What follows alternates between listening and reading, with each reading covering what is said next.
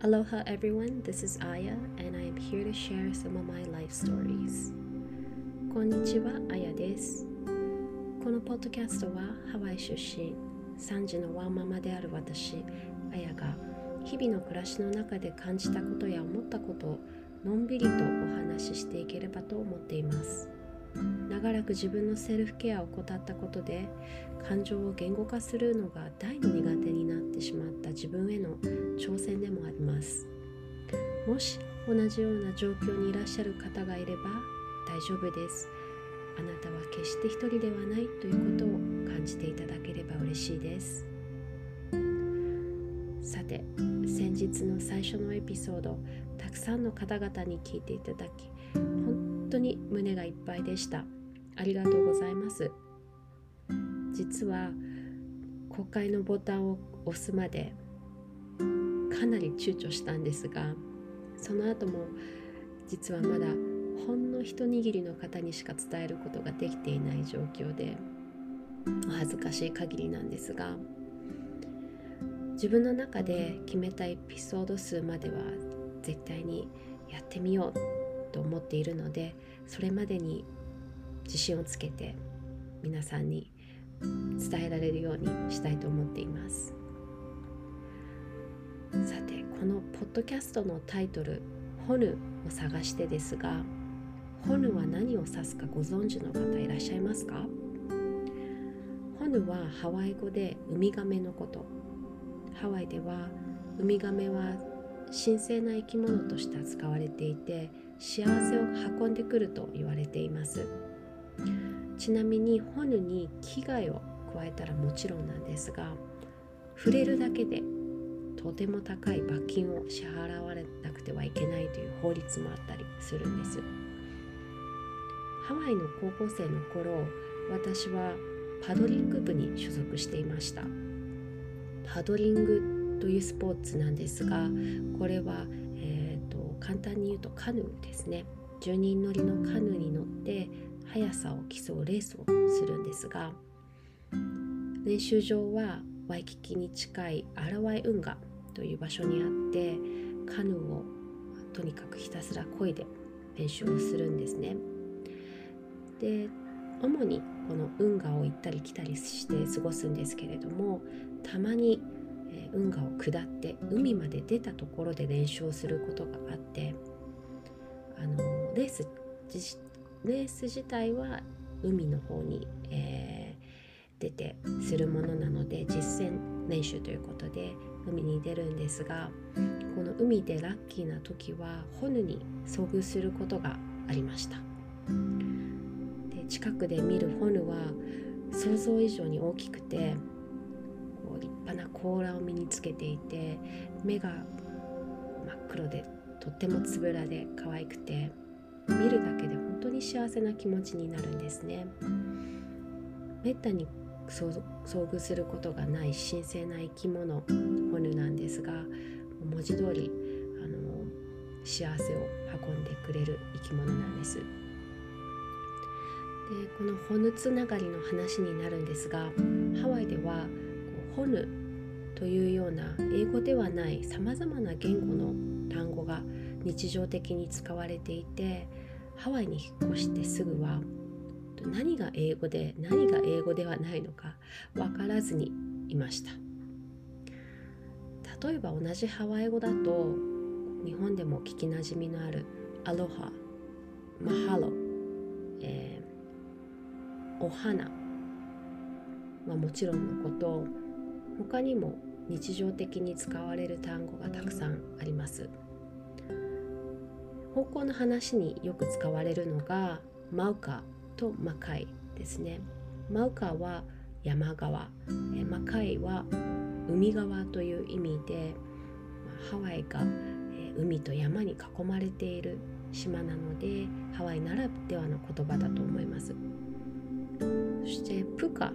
という言葉があるんですがこれは日本語で穴のことですね。例えば Aya, you have a puka on your shirt. あやシャツに穴があるよ。と。こんな感じで英語の中に自然にハワイ語が使われていたりします。先ほどあのお話ししたパドリング部の練習の中にフーリー・ドリルというメニューがあったんですがフーリーはハワイ語で回転することを指します。でカヌーをわざと回転つまりは転覆させて、えー、する訓練のことをフーリー・ドリルと言いました。この同じくフーリーを使った言葉で、え、フーリーフーリーチキンという、まあ、もしかしたらお聞き、お呼びの方もいらっしゃるのかもしれないんですが、というこのフリフリチキンというローカルフードがあってこれはチキン丸ごと1羽を回転しながらグリルした料理なんですね。あの日本だと最近よくあのロティスリーチキンが、えー、売られてると思うんですがこれに似ているものだと思います。でこのフリフリチキンはあの結構野外で、えー、大胆に焼かれていることが多くて大きな野外の駐車場の空きスペースみたいなところを使ってこう100話も200話も一気に作られることが多くて。でこれらはあの学校の資金集めファンドレーザーとして売られることが多かったと記憶しています、思い出はさておきこのハワイ語以外にも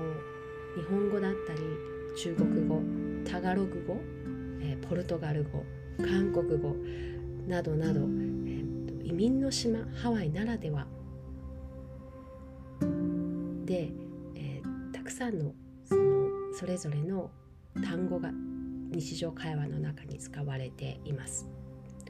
で面白いのが2つの異なる言語が混ざって新しくできた単語もあったりすることですね。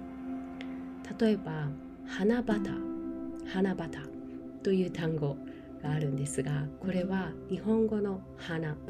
ノーズですねと英語のバターが合わさって作られた言葉で直訳をすると花のバターになるんですが何のことか分かりますか？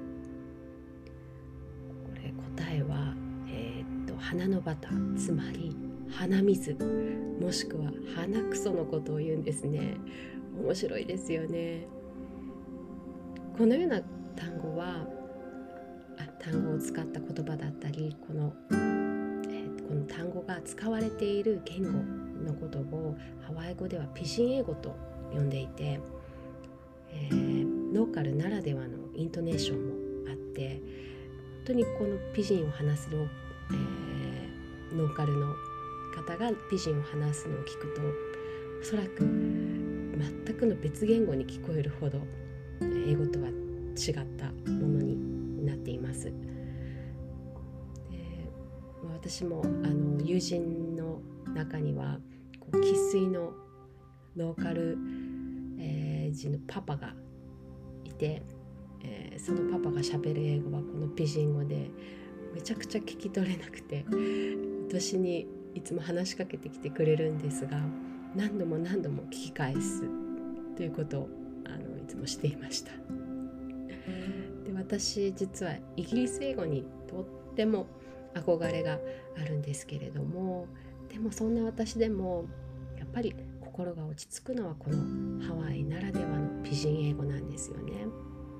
この鉛のある英語を聞くとああハワイに帰ってきたって思うんです。多分これは、うん、田舎に帰った時に耳にする方言に癒されるのと同じ感覚なんじゃないかなって思います、えー、さて今日はちょっと取り留めのない思い出話で終わってしまいました。最後に私の心を救った言葉をシェアします。You can take the boy from the island but not the island from the boy. You can take the boy from the island, but not the island from the boy. 島を出ることはできても、心の中にある島の存在を消すことはできない。You can take the boy from the island, but not the island from the boy. これはハワイ出身の歌手、ジャスティン・ヤングという方の、Never Forget Where I'm From という曲の歌詞を抜粋したものですこの曲は私が日本に住んでいてハワイが恋しくなった時にもかれこれ20年以上聴き続けているとっても大切な曲なんです。自分のルーツについてタイトルにもある通り Never forget where I'm from どこから来たか忘れない。その気持ちについてがついて歌われています。ハワイを去ることはできても自分の心の中のハワイの存在を消すことはできない。それがハワイでなかったとしても故郷というものがある人は皆わかると思います。今の住まいに勝っているか劣ってるかではないただただ特別な存在。それが故郷なんですよね。ちょっとしんみりしてしまいました。次回はまた小学校の頃にタイムスリップをしたいと思います A hui ho until we meet again また次回までお元気にお過ごしください。